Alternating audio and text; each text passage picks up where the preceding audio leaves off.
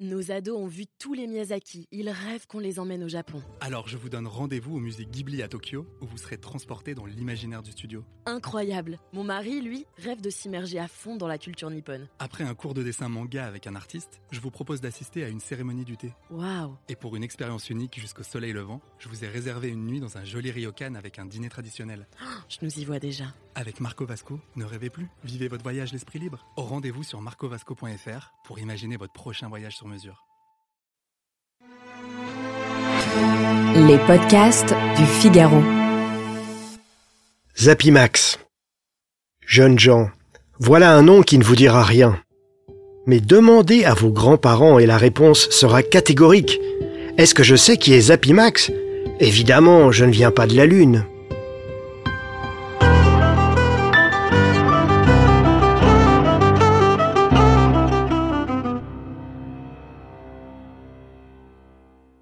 Cet artiste Zapimax est mort en 2018. Il a été une vedette de la radio des années 50 et de la première moitié des années 60. À l'époque, 14 millions de Français l'écoutaient chaque jour sur Radio Luxembourg, l'ancêtre de RTL. Max Doucet, de son vrai nom, était un titi parisien, aux yeux ronds et à la petite moustache. La guerre a marqué sa jeunesse. Il a 19 ans en 1940. Trois ans plus tard, on l'envoie de force en Allemagne pour le STO, le service du travail obligatoire. Le petit Parisien travaille comme ouvrier à l'usine ZAP de Cologne. Et il survit au bombardement allié incessant sur la ville. Après la victoire, le jeune homme devient artiste de music hall et pousse la chansonnette. En 1947, Radio Luxembourg lui ouvre ses portes et c'est là que Max Doucet choisit un nom d'artiste, Zappimax, un souvenir de l'usine Zap de Cologne. De l'après-guerre au début des années 60, c'était l'âge d'or de la radio. Un poste de TSF, c'est comme ça qu'on appelait la radio à l'époque, trônait dans chaque foyer. On l'écoutait le soir en famille, à cette époque où la télé restait un produit de luxe. Zappimax va incarner l'esprit de la France de cette époque. Optimisme et confiance dans l'avenir, puisque la paix était revenue. Joie de vivre après tant de douleurs et d'épreuves. Refus du gaspillage, impensable de ne pas finir son assiette alors qu'on a eu tellement faim sous l'occupation. Travail acharné. Le coup de génie de Zappimax, c'est de réunir un concours de chant ouvert à tous, on appelait ça un radio-crochet, et le cirque l'animateur sillonne la France avec son cirque itinérant. À chaque étape, il dresse son chapiteau, accueille des spectateurs par milliers, commente les numéros des acrobates et des dompteurs qui l'accompagnent. Le spectacle est retransmis en direct sur Radio Luxembourg. Pendant l'émission, un rite s'installe, la bise à Zapi. L'animateur dépose un baiser sur la joue d'une participante du concours de chant. Les échanges de l'artiste avec le public sont bon enfant, sans façon, mais sans vulgarité. Les veillées, le scoutisme, les patronages ne sont pas loin. Aujourd'hui, cela paraîtrait peut-être naïf, cucu, mais à l'époque, la France entière l'applaudit.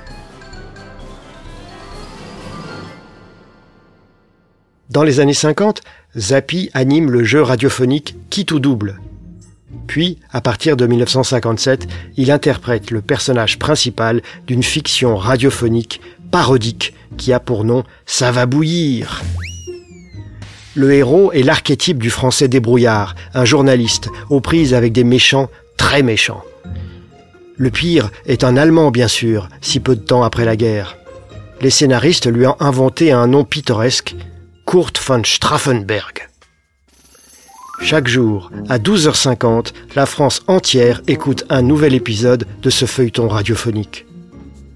Et à chaque fois, Zappi réussit le tour de force de caser dans l'histoire un moment où il fait la publicité de son sponsor. À l'époque, c'est la poudre de lavage Sonil.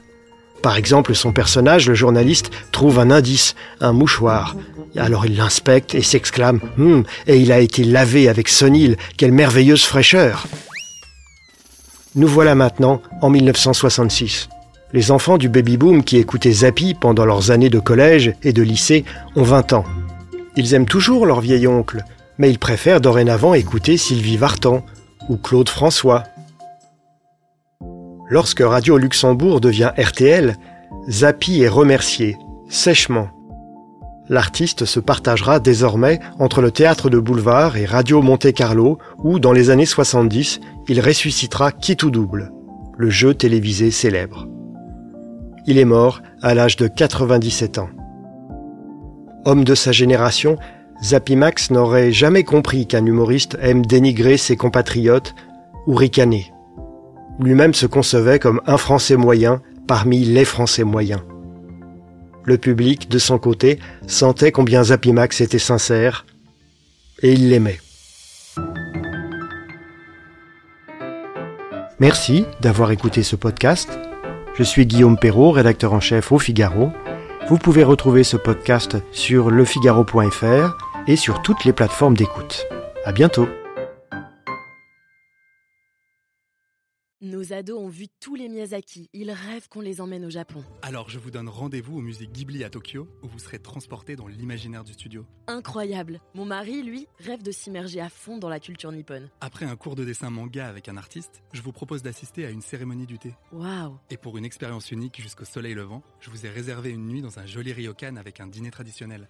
Je nous y vois déjà. Avec Marco Vasco, ne rêvez plus, vivez votre voyage l'esprit libre. Au rendez-vous sur marcovasco.fr pour imaginer votre prochain voyage sur mesure.